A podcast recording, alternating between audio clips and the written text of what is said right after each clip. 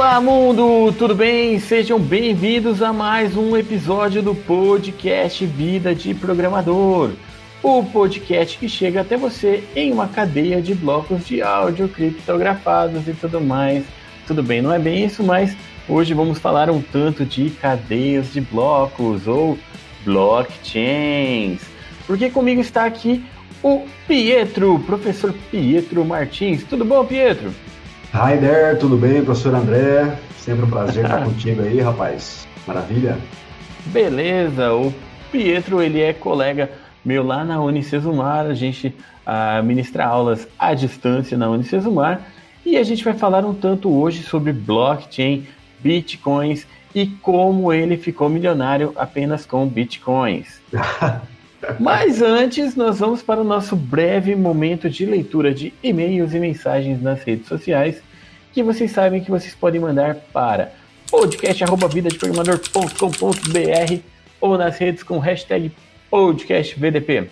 Beleza? Então vamos lá ler os nossos e-mails que chegaram para cá.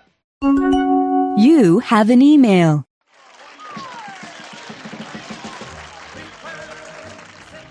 Bom, abrindo aqui o e-mail do podcast Vida de Programador, eu recebi um e-mail do Valdecir Carvalho, que ele já é nosso apoiador no Vida de Programador, e ele também participou aqui no podcast, se eu não me engano, foi número 12, alguma coisa assim. E ele escreveu o seguinte: Oi, pessoal do podcast Vida de Programador.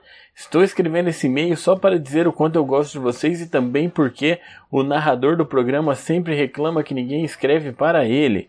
Então eu resolvi escrever. Mas tudo bem.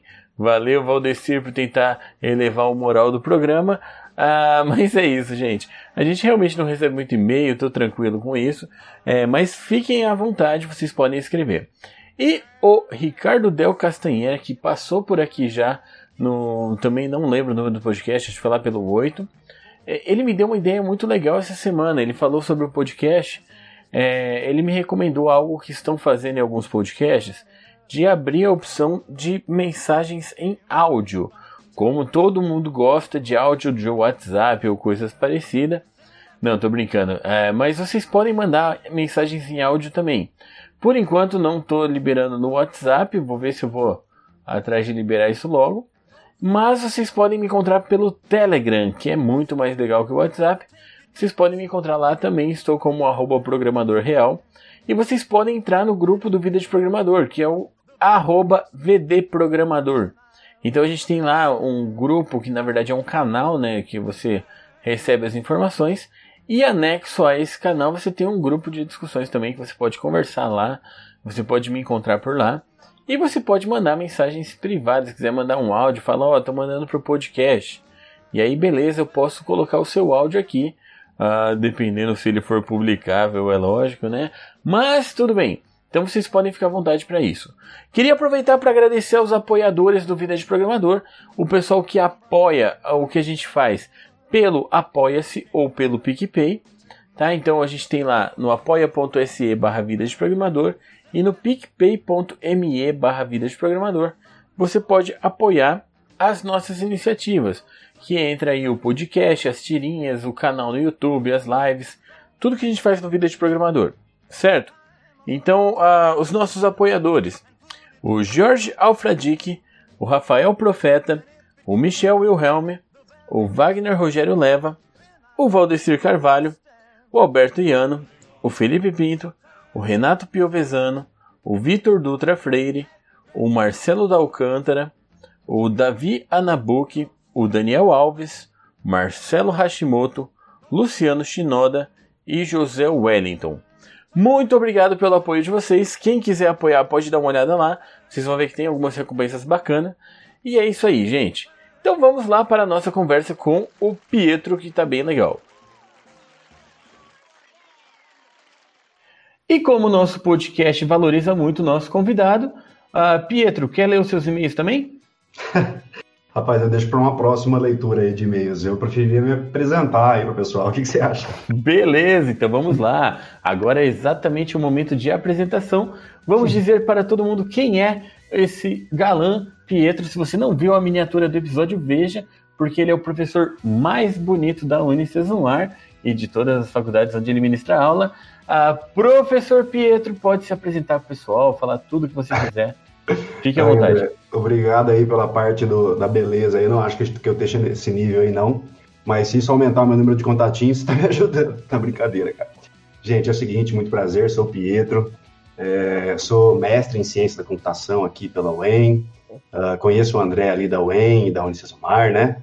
Tenho uma trajetória aí de experiências com desenvolvimento de software, é, manutenção, linguagem C, C Sharp, várias linguagens aí. E, e, também dou aula no ensino superior, né? A pessoa pergunta para mim, você dá aula também ou... Você, você trabalha também ou você só dá aula, né? Fica, rapaz, não sei. o fato é esse, estamos aí, sempre correndo atrás de conhecer mais e entender sobre tudo de tecnologia. A empreitada que mais me chamou é, a atenção nos últimos anos realmente tem sido blockchain e Bitcoin, e Ethereum e EOS, enfim, blockchains em geral. É, acabei fazendo alguns cursos, acabei brincando um pouco de publicar smart contracts e fazer os meus testezinhos e estamos aí, estamos aí para tentar ajudar e contribuir um pouco com esses conhecimentos aí. O pessoal de TI sabe muito bem, né, que a gente estava comentando agora há pouco aí, o pessoal tem mesmo essa noção é, do que é blockchain e tal, mas acaba que fica muito a discussão em torno do preço, né? E, e a gente não vê muitas aplicações disso. A gente pode falar um pouco de aplicação, a gente pode falar um pouco do que está rolando na prática, como está a adoção desse trem ao longo do tempo aí, né, André? Isso, vamos falar bastante, a gente tem bastante tempo para isso, uh, porque até acho que passou um pouquinho, mas tinha uma época de que ao invés de cria para mim um Facebook, o pessoal começou a cria para mim um Bitcoin, né? Era Bitcoin para todo lado, né? Cara, é, é, foi forte isso em 2017, né? A gente, desculpa interromper aí. A gente teve, Não, essa, a gente teve um momento em que qualquer projeto cripto é, ia ser o substituto do Bitcoin, né? Aí todo mundo queria saber qual que é, todo mundo comprava, e aí começou a, a, o mercado de bolhas de criptoativos, né? E aí, assim, começa a queimar o Bitcoin, começa a queimar todo mundo. Mas uhum. isso é bom, cara, isso é bom, cara, isso foi bom. Essa fase foi interessante.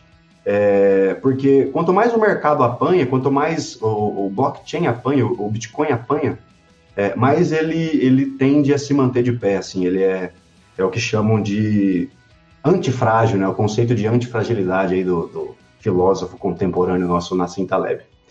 Ah, beleza. uh, e é interessante que eu lembro que todo mundo lançando criptomoeda, eu fiquei impressionado mesmo quando eu vi que a Kodak ia lançar uma criptomoeda. Porque eu, eu fiquei impressionado assim, falei, que Kodak não existe? Mas Pois é, cara. Aí, assim, para se reinventar, né, vamos colocar aqui uma, uma bala de prata, falar que estamos lançando um negócio em blockchain, cripto aqui, porque daí a gente salva o negócio, né? Mas não é bem assim, né, cara? A gente sabe que é, é uma tecnologia que ainda está se provando, já se provou em muitos, em muitos aspectos, mas ainda tem muito que amadurecer aí para realmente tomar a graça do, do público leigo, né? Isso. Mas vamos lá, vamos do começo. O professor Pietro, eu chamo só de Pietro, então uh, vamos lá, só de Pietro. Ele também é professor, e vocês viram que eu chamei já alguns professores aqui no podcast.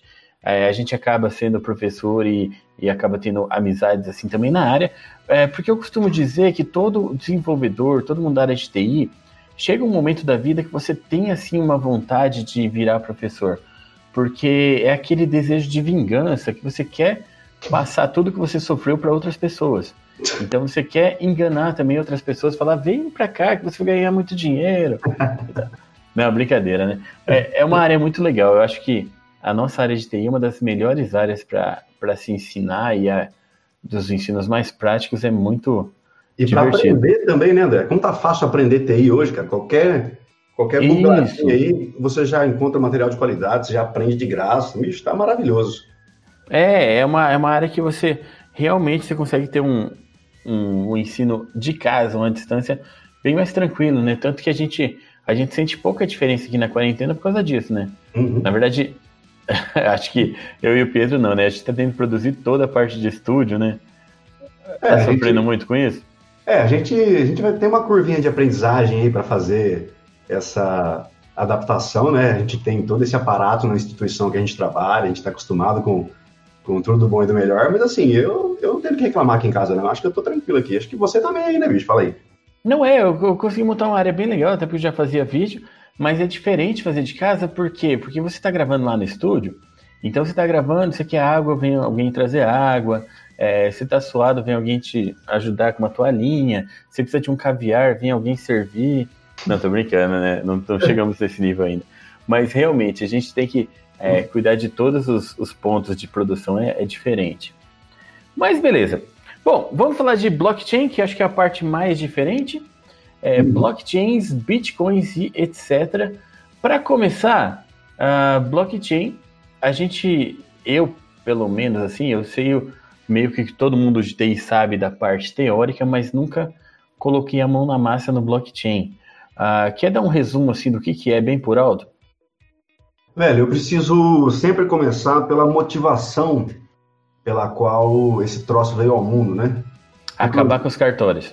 É, cartórios, bancos, governos, blá blá blá, né?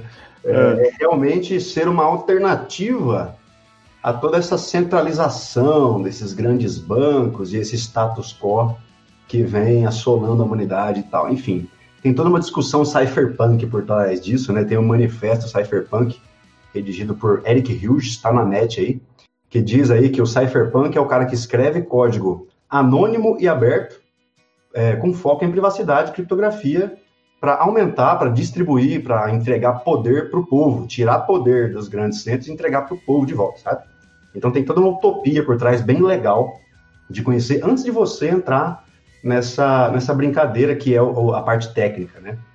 É, mas assim, basicamente, bicho, o que, que você tem que fazer com blockchain? Você tem que é, bolar um meio de quando os dados forem escritos, que esses dados para serem sobrescritos ou alterados, é, você tem que você vai ter que gastar muita energia computacional é, para você é, apagar ou fraudar isso que já foi escrito, né?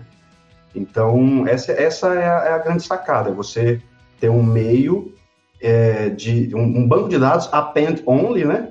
Em que, em que você não tem uma entidade centralizada que vai dizer se esse troço vai ser apagado ou não. Que uhum. é para apagar o trem, ou cai a rede, ou já era, está escrito ali e tchau, obrigado. Inclusive, tanto, é, isso foi objeto de crítica de haters e de e de food, né? A gente fala no mercado de quem compra e vende cripto, que a gente chama de food, que é fear, uncertainty e doubt, né? É, é medo, incerteza e dúvida. E dúvida. É, numa época que queriam denegrir, né? Queriam assim colocar os contras do Bitcoin, falavam que o Bitcoin apoiava é, é, terrorismo, financiava terrorismo, coisa nada. Então uhum. tinha dados de, de pornografia gravados na blockchain. E realmente eu fui atrás de ver e tem mesmo lá. Você não, você não consegue salvar só número, você pode salvar qualquer coisa ali dentro, entendeu? Então, só que assim, hoje, isso, fizeram isso de sacanagem, né? Hoje, o povo não fica gastando tempo e dinheiro para escrever porcaria na blockchain de Bitcoin. Lá é, é para escrever transação e pronto, né? Então, é. assim, com o tempo, a rede ela vai, ela vai se mantendo é, no que ela propôs a ser, sabe? Então, isso é muito legal, essa parte, assim, é, filosófica e social, realmente, utópica do blockchain, sabe? Eu acho que é isso realmente que, que vai fazer o trem continuar funcionando. É mais ou menos assim, como nós tínhamos com os, os torrents. Cara, uhum. quem é que conseguiu derrubar os torrents? Tá aí, estão aí até hoje, né? Se tiver gente para usar, vai ter torrent rodando ainda, né? Aham. Uhum. Eu acho que é, é e eu tô aqui de curioso, cara, olhando aqui um gráfico aqueles gráficos de finanças aqui do Bitcoin, só para dar um, um spoiler já, cara. Uhum. E neste momento estamos no valor mais alto no gráfico que pega um ano completo, de agora para trás.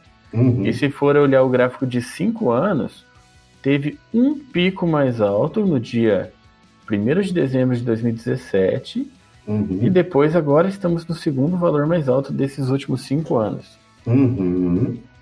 É, cara, então, se a gente for falar de preço, a gente poderia entrar numa discussão macroeconômica aí, né? Quem sou eu para pagar de economista aqui? Mas o que a gente tem visto de fundamentos econômicos, de Federal Reserve nos Estados Unidos imprimindo dinheiro, aqui no Brasil o samba do crioulo doido, ninguém sabe o que faz com, com a economia, não sabe uhum. onde a economia já está na UTI, segundo o ministro. Quer dizer, não tem para onde fugir. Uhum. Veio a crise, a crise veio, e não é só uma crise é, econômica, ela é sanitária, e, e assim, tenta-se resolver a crise econômica imprimindo dinheiro, mas a crise sanitária vai continuar fazendo o trem ficar lento. Então, resultado, uhum. fundamentos para o Bitcoin, bicho, eles estão, é assim, casando com a proposta a qual ele foi criado lá em 2018, 2008, é, perdão, em 2009, pelo saudoso Satoshi Nakamoto, que por sinal até hoje não deu as caras, ninguém sabe quem é ainda. Né? É, é bem isso. Mas deixa eu só falar uma coisa, eu não costumo falar a data de gravação do podcast porque é meio irrelevante, mas como ele pode mudar muito até o momento que for publicado, a uhum. gente está gravando no dia 14 de agosto, tá? De 2020. Então, uhum. se você olhar lá o gráfico e tiver muito diferente do que eu falei, ou para cima ou para baixo, é só para ter uma noção de onde está aqui uhum. a nossa gravação. Pois é. Mas beleza. Bom, mas e aí? É, nós temos um blockchain que tem o manifesto, tem o, o Hack the Planet. Lembra do Hack the Planet? Hack the Planet! É, nós temos assim essa vontade de acabar com filas de banco, com cartório, com tudo mais, mas como? Explica aí. Você quer uma explicação de como funciona realmente o blockchain ali, tipo? Bem rapidamente. É, só um por alto, porque parte do pessoal que está ouvindo sabe, parte do pessoal não sabe, tem uma, um mito por trás, porque infelizmente a gente foca mais até no Bitcoin do que no blockchain, acho que é a mesma coisa e tal. Então, para nivelar todo mundo aqui. É, assim, tem, tem diversos tipos de blockchain, né? O primeiro que saiu foi o do Bitcoin, que é o que a gente chama de blockchain pública. Quem quiser participar, pode participar. De que forma? Você baixa o código, se conecta à internet como um peer, se conecta à rede via o client, né? Via o software desse, desse dessa rede que é o Bitcoin. E, e seguindo uma arquitetura de redes distribuída P2P, você colabora com a rede para tentar validar transações. É isso que você faz no Bitcoin, que é uma rede pública. Então, vou pegando o exemplo do Bitcoin, né? Como que funciona a blockchain do Bitcoin? Então, é, digamos lá que o primeiro, o primeiro bloco é um bloco criado pela própria rede lá, e ele uhum. libera, ele libera é, 50 Bitcoins para o, o, o, criador da rede transacionar com alguém que quiser participar da rede. Aí o Satoshi foi lá, mandou Bitcoin para o Ralph Fine, mandou Bitcoin para não sei quem, eles transacionaram lá. Essas transações, para elas serem validadas, eu tenho que ter Bitcoin registrado, associado à minha carteira. Uhum. E aí, quando eu mando para uma outra carteira, é, a rede vai olhar, ó, tem gente aqui publicando transações no nosso pool de transações. A gente vai validar ou não? E aí começam os mineradores a tentar pegar as transações que são mais interessantes para eles validarem, porque tem transação que paga taxa mais alta, etc. Enfim. Quando o minerador, sei lá, seleciona lá um bloco de transações que fecha um número X de bytes para ele inserir num bloco, ele vai lá e fica tentando encontrar um código hash que se enquadre no padrão que o Bitcoin manda. Qual é o padrão? Então, o padrão é, para eu dizer que esse bloco, que esse bloco está validado, eu preciso achar um código hash que obrigatoriamente tenha cinco algarismos zero em sequência no início da cadeia do hash. Então o hash é uma sopa de letrinhas lá, né? Aquele monte de número de dígito, é um código, né? Só que o código, para validar, ele tem que começar com vários zeros.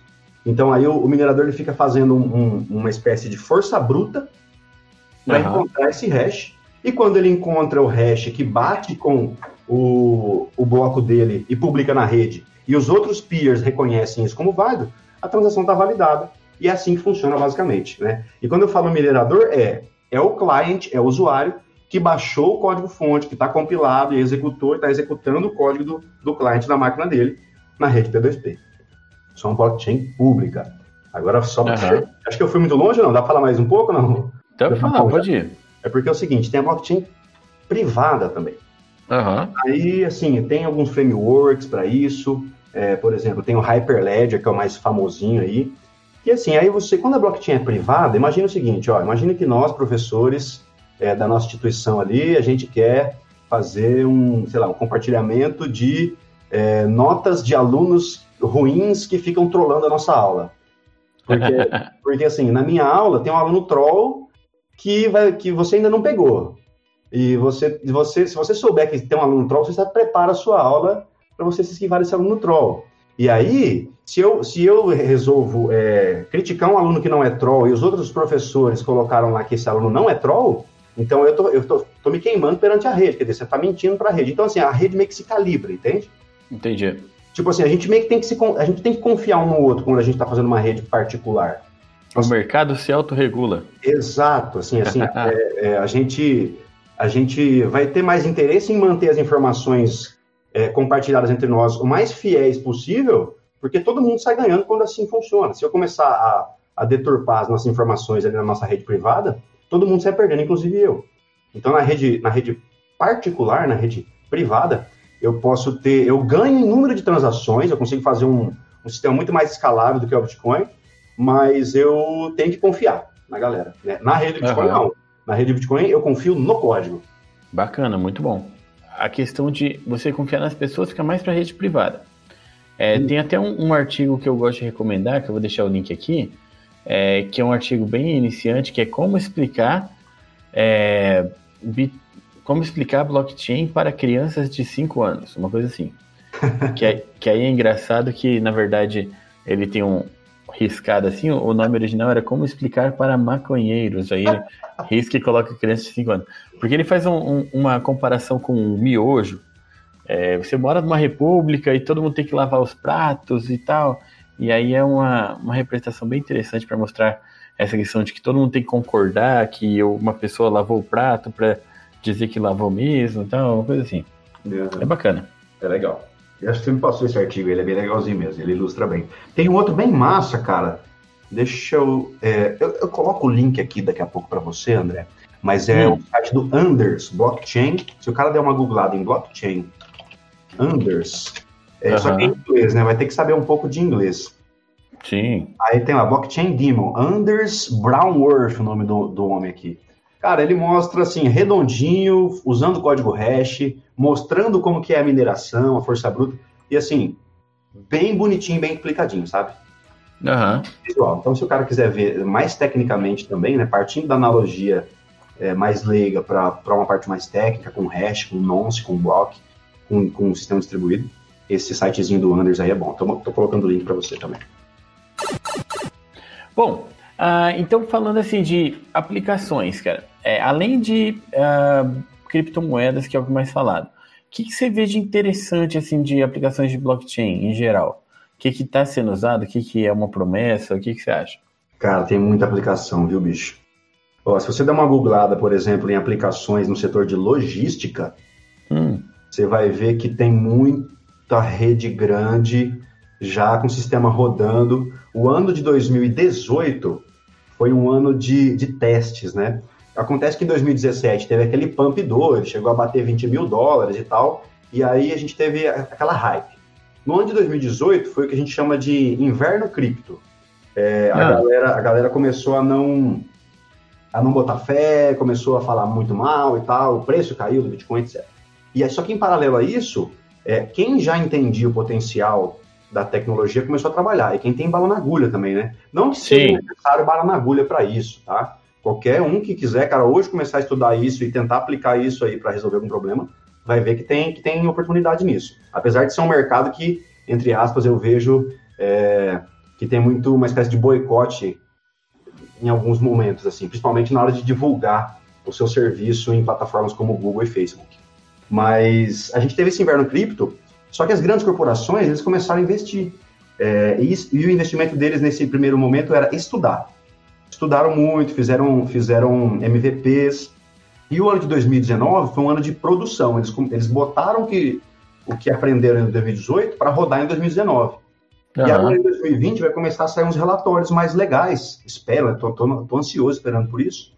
É, de, de grandes corporações como, por exemplo, o Walmart, eu sei que tem, que tem uma rede de rastreio é, de ponta a ponta, desde o cara que fornece, que planta o alface dele, até o mercado que está vendendo lá na ponta de distribuição, ele está ele tá colocando dispositivo de IoT em, todos, em todas as etapas da cadeia logística, está é, tá, tá, tá registrando isso numa blockchain privada, é, e essa blockchain privada é o próprio Walmart com os seus stakeholders e às vezes até concorrentes, Olha só que legal, cara, até concorrentes. Uhum. E por quê? Porque todo mundo consegue diminuir o risco, cara. Porque na, na cadeia de suprimentos, é, qual que é o grande risco né, da cadeia de suprimentos? Imagina o seguinte, ó, você é criador, você é, você é um açougue.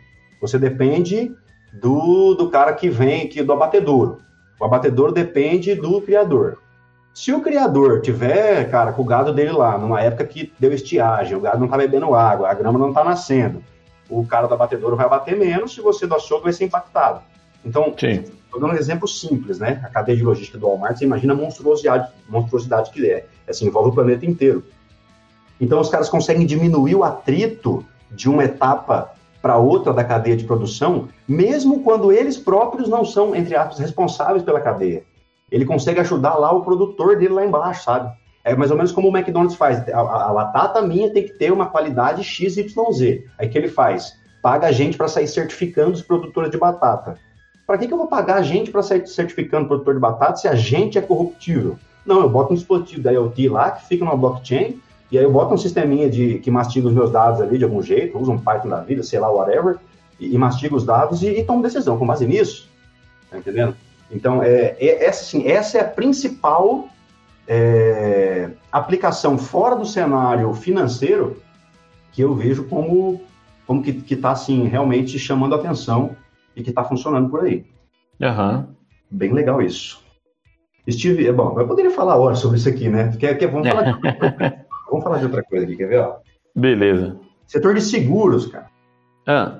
É, por exemplo, na Europa é muito comum o cara fazer seguro para dispositivo de celular, dispositivo físico mesmo, dispositivo menor. Sim, é, aqui começou aqui um pouco a ideia. Isso tem um pouco aqui no Brasil também, né? Enfim, uhum. a seguradora, cara, é, é, muito fácil fraudar isso aí, né? Eu consigo fraudar. Ah, roubaram meu celular. Eu vou lá e vendo o celular, sei lá, não, pego, não emito nota, não faço nada, roubaram, faço um BO, tchau, me dá um celular de volta. Sim. É muito fácil. Então, o que, que os caras têm feito? Tem instalado dispositivos, é, é, aplicativos, perdão, nos dispositivos das pessoas e, e, registrado isso numa blockchain compartilhada entre várias seguradoras. Porque uhum. se eu resolvo mudar de seguradora, tem um score de risco daquele cara. Né? Imagina aquele cara bebão que fica indo em festa de open bar de faculdade, mamando, e todas as final de semana a mãe tem que gastar dinheiro para comprar um celular pro cara. O que a mãe faz? Paga um seguro.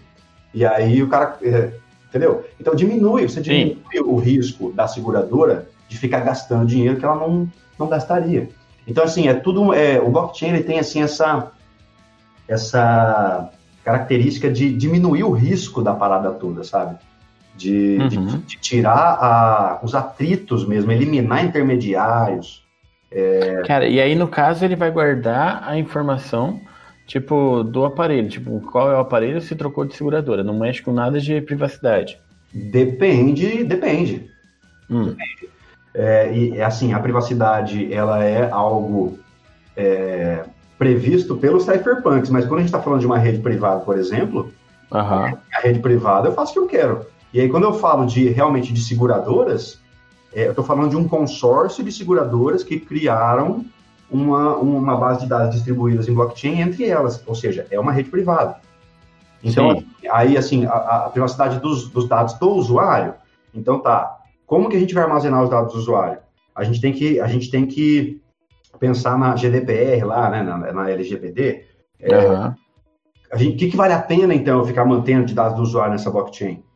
Sabe, é, será que vale a pena ficar salvando tudo para correr risco aqui de, de, de ter os dados do povo exposto ou não? Quer dizer, por outro lado, às vezes é mais, para mim, enquanto é, é, é, provedor de serviços é, digitais, é ter mesmo, quanto mais dado eu tiver do cara, melhor, né? Mas aí, o que, que vale a pena salvar no blockchain, o que, que não vale, sabe? Tem, tem toda uma discussão em torno disso também, quer dizer, vale a pena ficar no blockchain aquilo que é informação sensível é, para o negócio de todo mundo, mas que não me coloca individualmente dentro da rede em uma vantagem, é, em, em uma posição de desvantagem competitiva. Uhum. Sabe? Então, por exemplo, no caso da, das seguradoras, cara, é, é, eu vou compartilhar, eu posso compartilhar sim esse, esse dado de score desse cara aqui que, que, que fica perdendo o celular toda vez, porque se, se eles também compartilharem, se a outra seguradora compartilhar dela também, eu vou conseguir ter uma visão melhor, vou conseguir, a competitividade fica mais é, equilibrada, enfim, o setor todo ganha, sabe? Todo mundo é, diminui o risco. Agora, informações do usuário, por exemplo, ah, sei lá, quanto o cara ganha, será que vale a pena? Não sei, sabe? É. é, não sei, tem coisas assim que, se for sensível para o seu negócio, você vai pensar muito bem antes de compartilhar com seus concorrentes, né? Sim.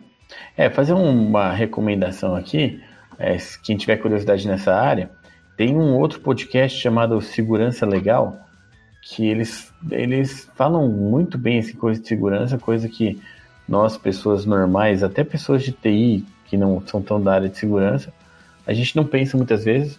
E lá eles dão um exemplo, várias vezes já falaram do sistema utilizado pelo Serasa, de como compartilha dados de todo mundo e todo tipo de dados, é só você contratar de uma forma muito barata, você tem dados de todo mundo lá compartilhado.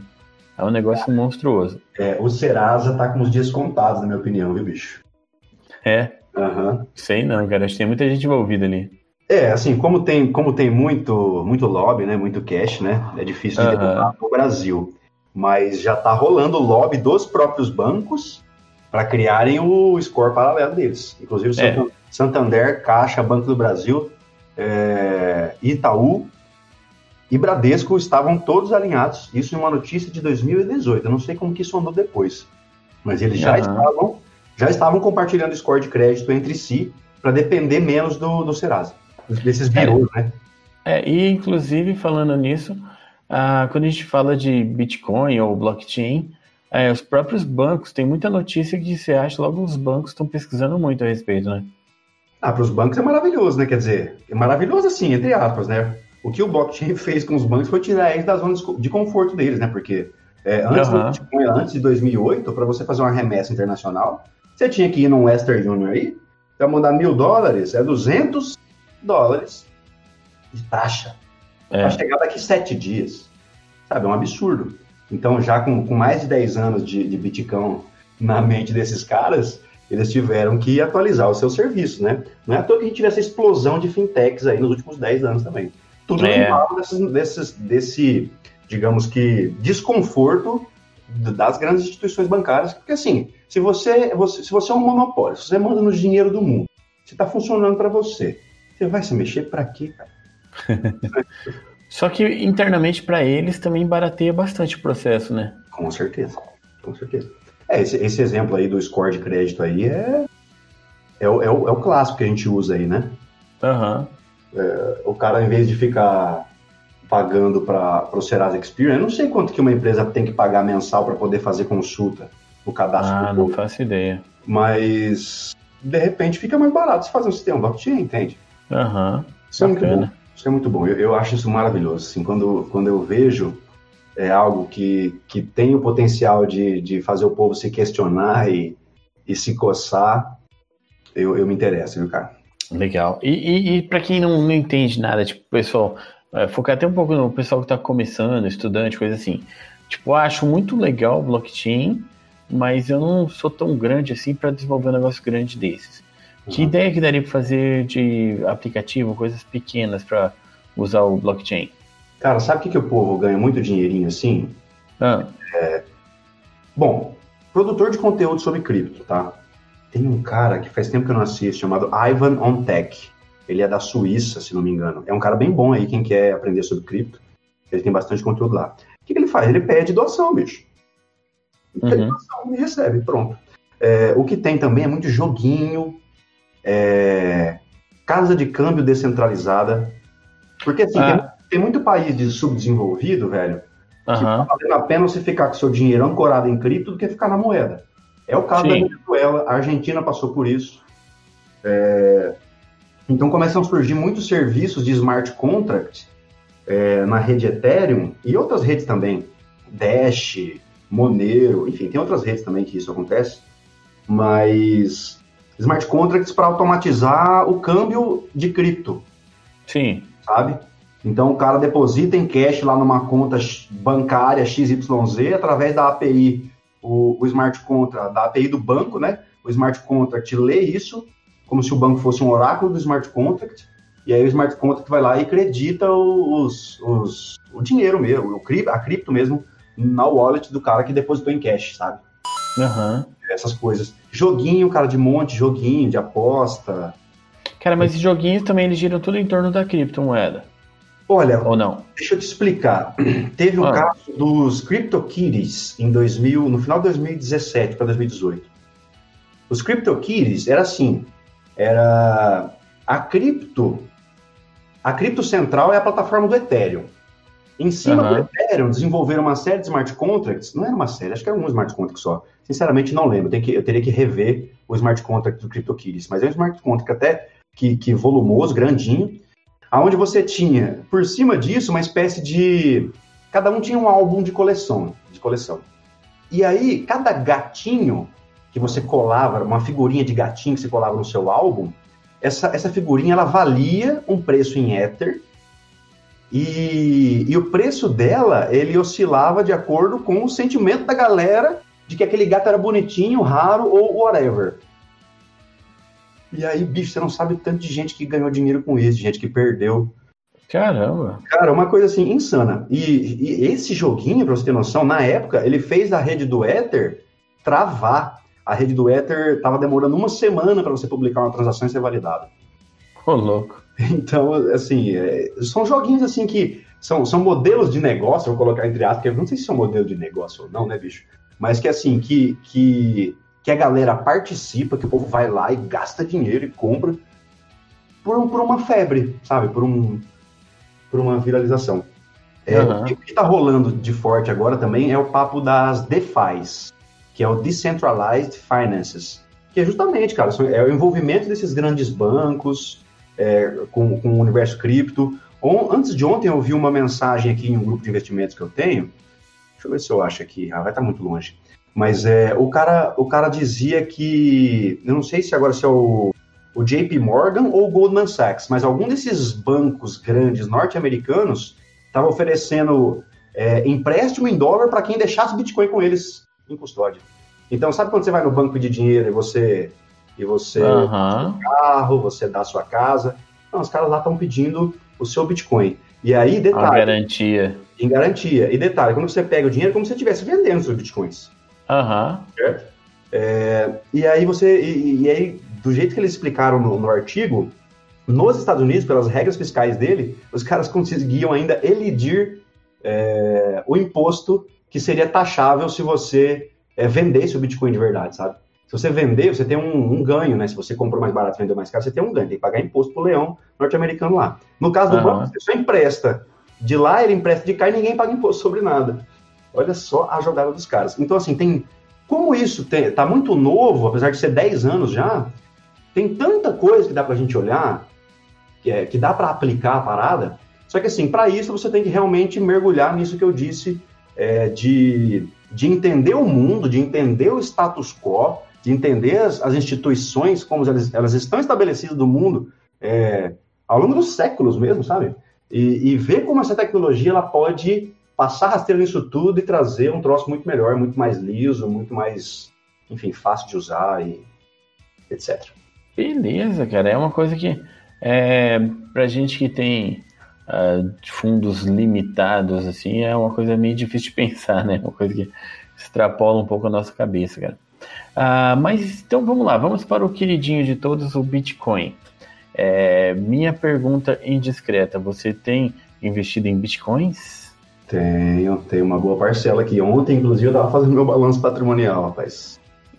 Bacana, cara. E pela, pela recomendação dos, dos meus consultores financeiros aqui, é, eu acho que eu tô com mais Bitcoin do que eu deveria, mas tudo bem, eu acredito, né? então tudo bem. Beleza. E há pouco tempo saiu as notícias do, do dos ataques do Twitter, o pessoal é, pedindo bitcoins, e vez ou outra tem os ransomware, o pessoal pedindo bitcoins.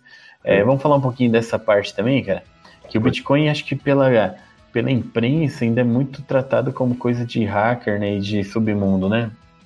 É, de fato, cara, tem essa, essa mácula, né? no, no nome do trem, porque esse trem ele não é bem visto pelas grandes corporações, pelo status quo, né, de novo. Então vai ter, uhum.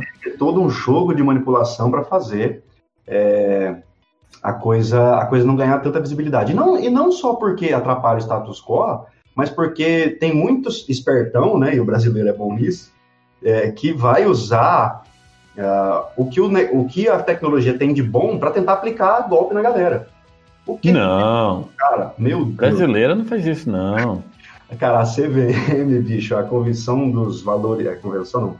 Gente esqueci, CVM. Comissão dos Valores Mobiliários do Brasil. Ah. Eles listaram no ano passado que o ano passado foi o ano das pirâmides financeiras. E adivinha o que, que sempre estava na boca do cara que estava aplicando o golpe? É. Estamos aplicando seu dinheiro em Bitcoin e Forex. o cara pega o dinheiro nunca mais aparece, né, bicho? É... Cara, mas isso é uma ideia muito estranha, né? Você pegar uma pessoa desconhecida, o cara fala que vai aplicar seu dinheiro e você dá dinheiro para ele. É puro gatilho mental isso, bicho. Puro gatilho mental. Os caras são os reis do marketing, cara. Uhum. Mas, enfim, o brasileiro também. O brasileiro não, né? O ser humano como um todo. Ele tem o sonho de ter a graninha dele, de ter a vida dele, e assim. É, o cara acaba acreditando em milagre muitas vezes, né? É, na verdade, o, o, os maiores golpes são dados em pessoas que estão achando que estão dando um golpe, né? Tipo, ah, ganha dinheiro fácil, ganha de tal jeito, você vai ganhar coisa que é, ninguém mais faz, é coisa exclusiva.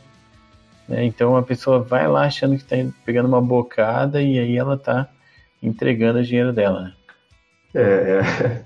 Cara, há, há um, muito tempo atrás, cara, quando eu tinha o meu blog pessoal ainda, eu postei um texto, cara, sobre é, como invadir contas do MSN. Era, era febre ainda, né? Sim. Ah, e o meu texto, cara, eu estava comentando um e-mail que eu recebi, que o e-mail prometia que você conseguia invadir qualquer conta do MSN que era só você mandar uma mensagem pro robô lá do MSN que tinha uma vulnerabilidade e blá blá blá blá blá blá, que você conseguia descobrir a senha de qualquer um no seu. Ah, ah, ah. Só que para funcionar você tinha que colocar no meio do código o seu e-mail e a sua senha. Então, assim, o cara que queria roubar a senha de alguém, na verdade, ele estava sendo roubado, né? E, e, é o golpe clássico, né? Ah, tem muito disso. E aí eu coloquei isso aí lá criticando, até falando da, da criatividade do, do, golpe, né? E aí depois o pessoal ficou brigando comigo porque o método não funcionava. Ah, não funciona, eu tentei aqui. Ai, que burro, dá zero pra ele. Mas tudo bem. Ai, gente, são os Google Hackers, né? Script Kids. Exato.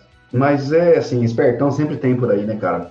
E assim, vira e mexe, vem alguns amigos meus, cara, me perguntar, ô Pedro, você vê esse investimento aqui, vê esse negócio que meu pai entrou. Quando o cara uhum. me fala isso, eu, já, eu, eu, nem preciso nem responder, que eu já sei a resposta. Aí o cara começa a contar que ia dar tantos por cento de investimento, é, fixo, 1% ao dia, 30% ao mês. Meu amigo, Ô, louco. Warren Buffett, que é gestor de trilhões, ele não faz isso. é bilhões, na verdade. Mas, cara, ele, ele não faz esses 30%, entendeu, no mês. Uhum. Então, assim, você tem que saber onde pisa, né, gente? Tem, você tem que desconfiar, né? O malandro que é malandro, ele desconfia até da sombra, né, bicho? Ah, é. Mas, é, mas tem uma parte, tem a parte boa agora, viu, André? A, a, a imprensa, ela tá, ela já tá, já entrou na onda do não conseguimos mais vencer isso aqui, né? Não vou ficar mais batendo contra. Pelo menos uhum. estão numa fase em que é, as notícias não estão favorecendo eles a falar mal, porque o preço está subindo, porque tem mais coisa para falar mal, né? Uhum, e já, já gastou, né? Uhum. Gastou e viu que tá fixo e tal. Uhum. Cara, mas deixa eu te fazer uma pergunta. A, aquela ideia do Bitcoin, que ele tem uma valorização implícita, porque ele tem uma escassez, uhum. certo? É, qual que é a previsão? Da, eu lembro que tinha uma previsão de quando que acabariam os Bitcoins. Cara, então assim, o Bitcoin ele, ele vai, a, mineração dele vai caindo pela metade de tempos em tempos, né? Então cada bloco vai sendo recompensado com metade do que os blocos anteriores recompensavam de tempos em tempos. É o que a gente chama de halving. É, gente... E isso faz a gente lembrar das aulas de algoritmo e estrutura de dados. Isso, com certeza. Beleza. Com certeza. E também de escala logarítmica, né, para quem adora aí um, um, cálculo também. Opa! É, e aí, essa brincadeira faz com que é, a, a, assíntota dessa, dessa curva logarítmica, né, que o Bitcoin uhum. faz, ela faz com que vai, sejam minerados no máximo 21 milhões de Bitcoins. Sim.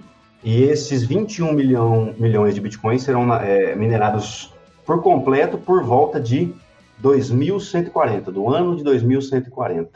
Hum, bacana, cara. Eu está recebendo um, uma recompensa de é, 12,5 não, de hum. 100,25 bitcoins. Entendi. Cara, mas deixa eu te falar, ou, provavelmente você não vai estar por aqui em 2140. Uhum. É, teoricamente, o que, que aconteceria? Acabou. O pessoal pretende migrar para uma nova? Vai continuar rodando por aí o que já tem? O que, que, que, que aconteceria com isso? Isso seria um open issue. Isso é uma questão em aberto, né? Teoriza-se que as taxas que os mineradores cobram para a transação rodar é que vão manter os mineradores de pé. Uhum. Então, para você mandar de uma pessoa para outra, você tem que pagar a rede, entendeu? E aí o cara que, uhum. que, que, receber esse pagamento que você pagou para a rede, ele, ele vai manter de pé por isso. E como que é essa taxa hoje em dia? Ela já é, ela já é assim, por exemplo, toda vez que você precisa é, mandar bitcoins, a rede calcula a taxinha lá e manda. É, eu, sinceramente, já tentei calcular isso. Existem alguns sitezinhos aqui que tentam fazer essa estimativa, mas, cara, eu nunca fui a fundo para investigar como que isso funciona no código. Já cheguei a abrir o código do Bitcoin, mas não fui nessa parte é, da cobrança da taxa. O fato é que quando você publica a transação, você pode embutir uma taxa ou não, você não embutir taxa, geralmente a sua transação vai ficar no pool indefinidamente até alguma alma caridosa publicar um bloco com a sua transação que não paga taxa. Ou se você pagar taxas maiores, você pode especificar quanto você quer pagar de taxa, entendeu? Você coloca lá na transação, quanto vou pagar de taxa. E aí, a rede provavelmente vai escolher a tua, a tua transação antes, se você colocar a taxa mais alta.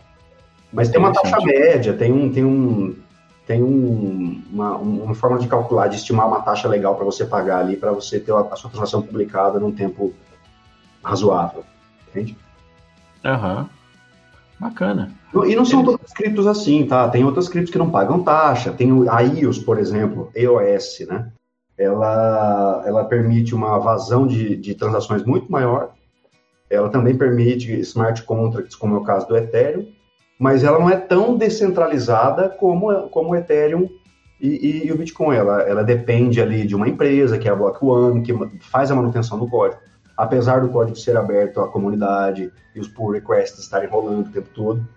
É, então, assim, tem, tem uns drawbacks, sabe? Tem, a coisa está sendo tá, tá, amadurecendo ainda, né? A gente está, assim, digamos que no, no jardim da infância aqui. Uhum. Algumas coisas funcionam. É como se a gente estivesse lá no, Vamos falar da, das gerações de computadores, cara? A gente está saindo lá da, das válvulas, bicho. Primeira geração? É. E tem um monte de, de criptomoeda que pessoal fala que é da vez, que não é da vez, passou, foi, não foi. Ah, tem o Litecoin, tem. Uh... O que, que você acha de interessante em outras moedas, cara? Que, qual que chama atenção? É, quanto a essas altcoins, é, enquanto tiver gente usando, vai valer a pena. Porque realmente, quando você estuda, quando você vai atrás do, do dinheiro, você vê que o dinheiro, na verdade, ele é, ele é uma convenção, ele é um sentimento. É, as, as, pessoas usam dinheiro porque é, tá na lei, sabe? É meio que obrigado, é uma convenção. Então, se todo mundo estiver convencionando que a Litecoin está valendo o que está valendo e que eu consigo pagar alguma coisa e receber em Litecoin, ela vai, ela vai se perpetuar, sabe? Não, sim, mas qual que estão usando, assim, de tem várias que não, pouca gente usa, né? Tem, ó. Vamos entrar aqui, tem um site que é CoinMarketCap. O uhum. CoinMarketCap foi um site que foi comprado recentemente pela, por uma das maiores é, exchanges é, do mundo cripto, que é a Binance, a Binance. Então você tem uma lista uhum.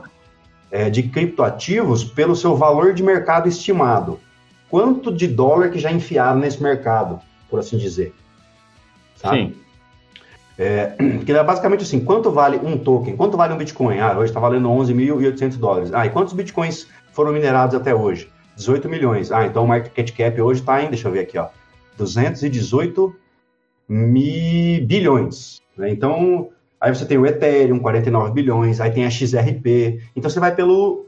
Você pode ir pelo, pelo quanto a rede vale financeiramente. Uhum.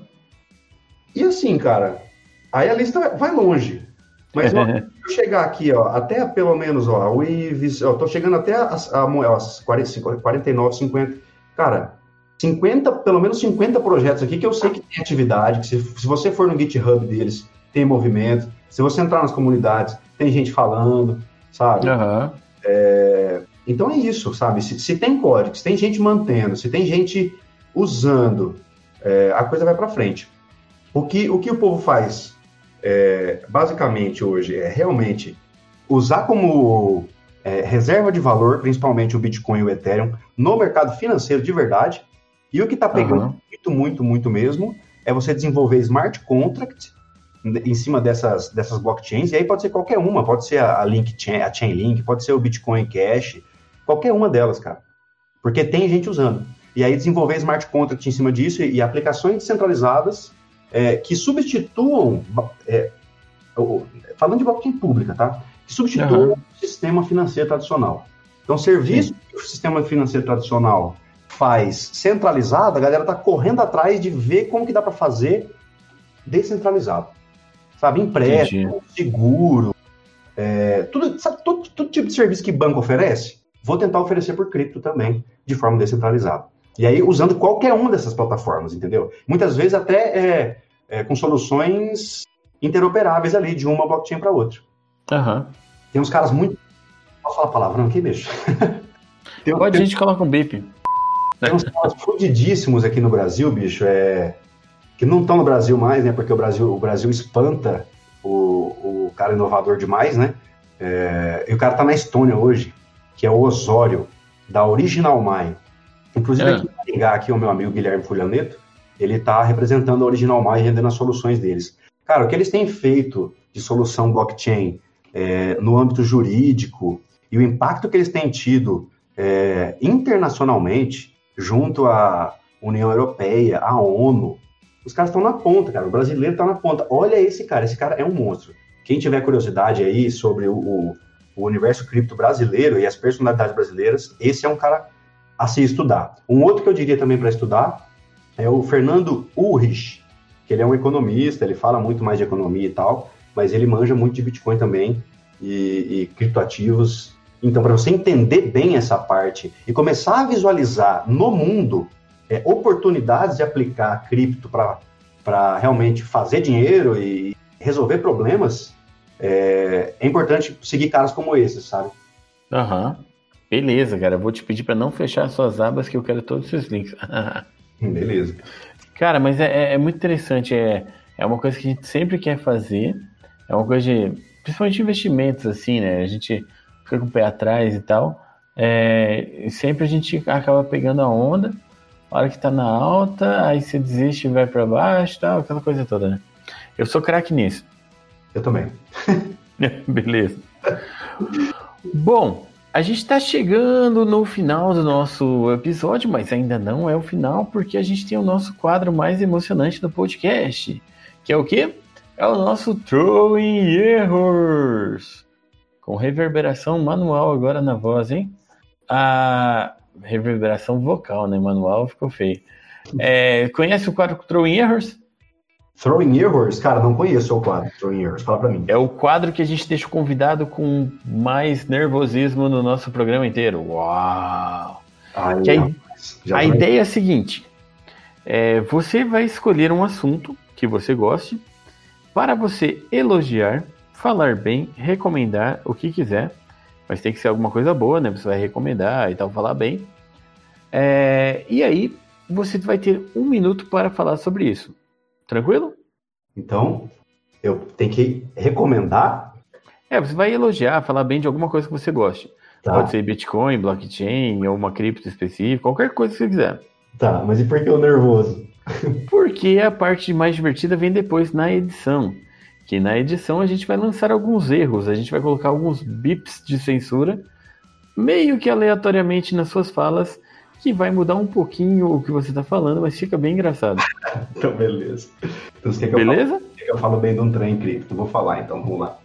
Qualquer coisa que você quiser, pode escolher o tema que eu ponho o meu relógio aqui para contar. Deixa eu pensar, tem que ser cripto, né? Não, qualquer coisa. Qualquer coisa do planeta? É, pode recomendar linguagem C, é, Java, é, aulas, qualquer coisa. Então tá, então eu vou recomendar a linguagem C, vamos lá. É. Beleza, então linguagem C, Está pronto? Sim, senhor. 3, 2, 1, go. Cara, eu gosto muito da linguagem C pelo seguinte motivo. É uma linguagem apesar de complexa e xarope de entender, é, é uma linguagem é, tem uma sintaxe igual Java, o C Sharp. Se você for é muito mais fácil. Então, assim, você pega algo mais hardcore no início para você depois é, para aprender outras linguagens mais fáceis.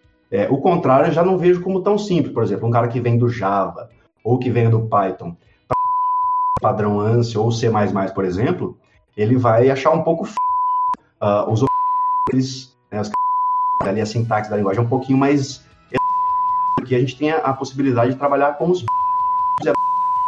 ponteiros, né? Então, pensando nisso, é, em um curso acima de tudo, onde o cara. Acabou o seu tempo!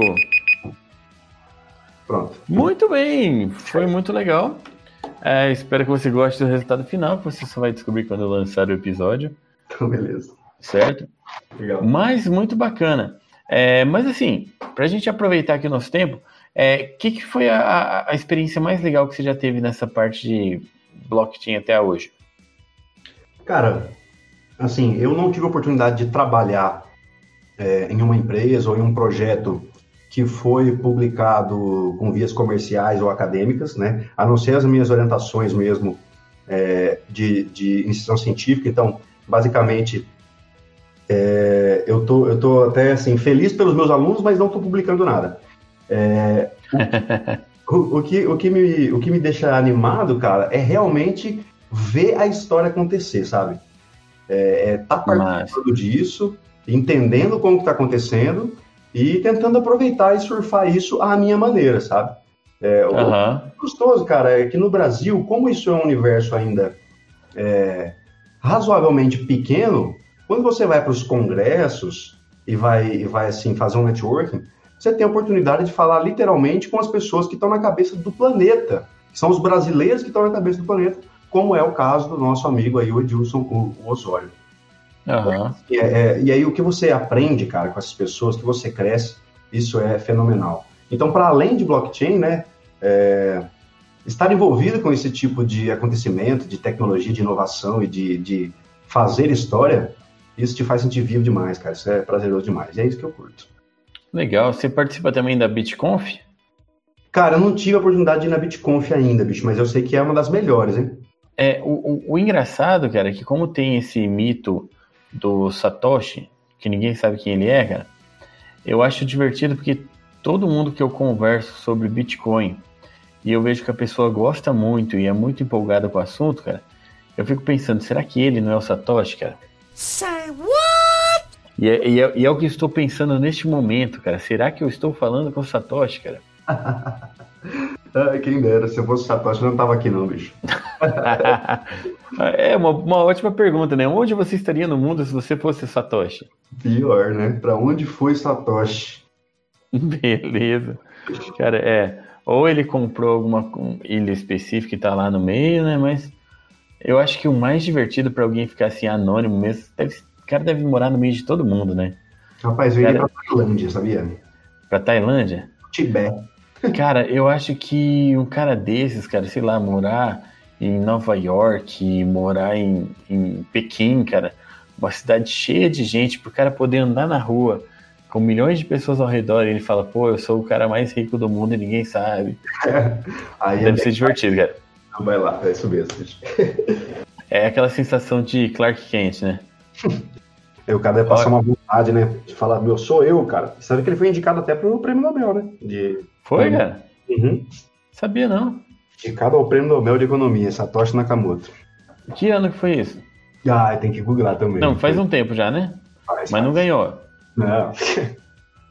não é difícil dar, dar um prêmio pra alguém que não existe de verdade, né? É, tipo, que bizarro, né? Engraçado. Muito bom. Beleza, e você já criou a sua criptomoeda? Rapaz, eu, eu sei publicar smart contracts de cripto. Na verdade, é, tá tudo pronto. Só você entra no Google aí, tem um smart contract de cripto. Vai criar uma Pietrocoin? É, Pietroken. Beleza. Cara, valeu. Eu vou parar de te enrolar aqui, eu vou te liberar, mas antes, cara, eu quero que você deixe as suas recomendações aí de onde o pessoal te acha, pode fazer o seu jabá, os seus links, o que for. É, o pessoal quiser tirar dúvidas. E quem quiser perguntar alguma coisa direto pro Pietro, quiser mandar para cá também, pode mandar no e-mail do podcast que eu repasso pro Pietro, sem problemas. Mas pode fazer o seu jabá, fica à vontade. Show de bola, obrigado, André. Cara, é assim, atualmente eu tô é, focando mesmo em, em, auxiliar os meus alunos mais iniciantes, que, que têm esse, esse amor por, por TI, que quer seguir nessa carreira, muitas vezes está vindo de outras áreas, ou realmente acabou de vir do colégio, está começando a programar, um cara mais novo, mas que está com dificuldade, é, às vezes porque não está tendo um material de qualidade, ou às vezes porque, enfim, não está não tá com facilidade mesmo. Afinal, é, pode, ser, pode, pode ser complicado aprender programação, né? Então eu estou nessa de ensinar linguagem C, algoritmos e Python para iniciantes e também para a galera mais avançadinha, que já quer saber de estrutura de dados, programação orientada a objetos. É, e aí o povo pode me achar lá no meu canal do YouTube. Eu estou como Pietro Martins de Oliveira no YouTube. E também estou no Insta, LinkedIn e Facebook como Prof. Pietro Martins. É, e é isso, cara. Também falo um pouco de assuntos sobre startups, inovação, comportamento, como estudar melhor, né? Atendo aí o pessoal que quer começar a empreender na área de TI e tal também. Enfim, insiro você no mercado de TI para quem está começando aí e também para quem já está um pouquinho mais avançado.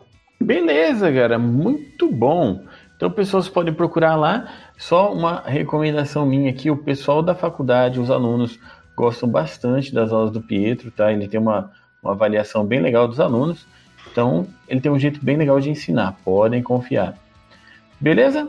Então é isso, cara. Valeu pela participação, brigadão pelo, pelo seu tempo Imagina. e pelo seu conhecimento todo. Sempre maravilhoso, bicho. Obrigadão. Sempre conte comigo, precisando aí. Estamos à disposição. E Sobre... é isso aí. Obrigado aos ouvintes também aí, né?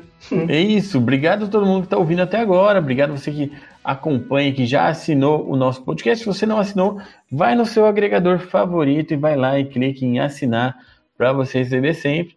Não se esqueça que você pode apoiar o Vida de Programador pelo Apoia-se ou pelo PicPay, tá?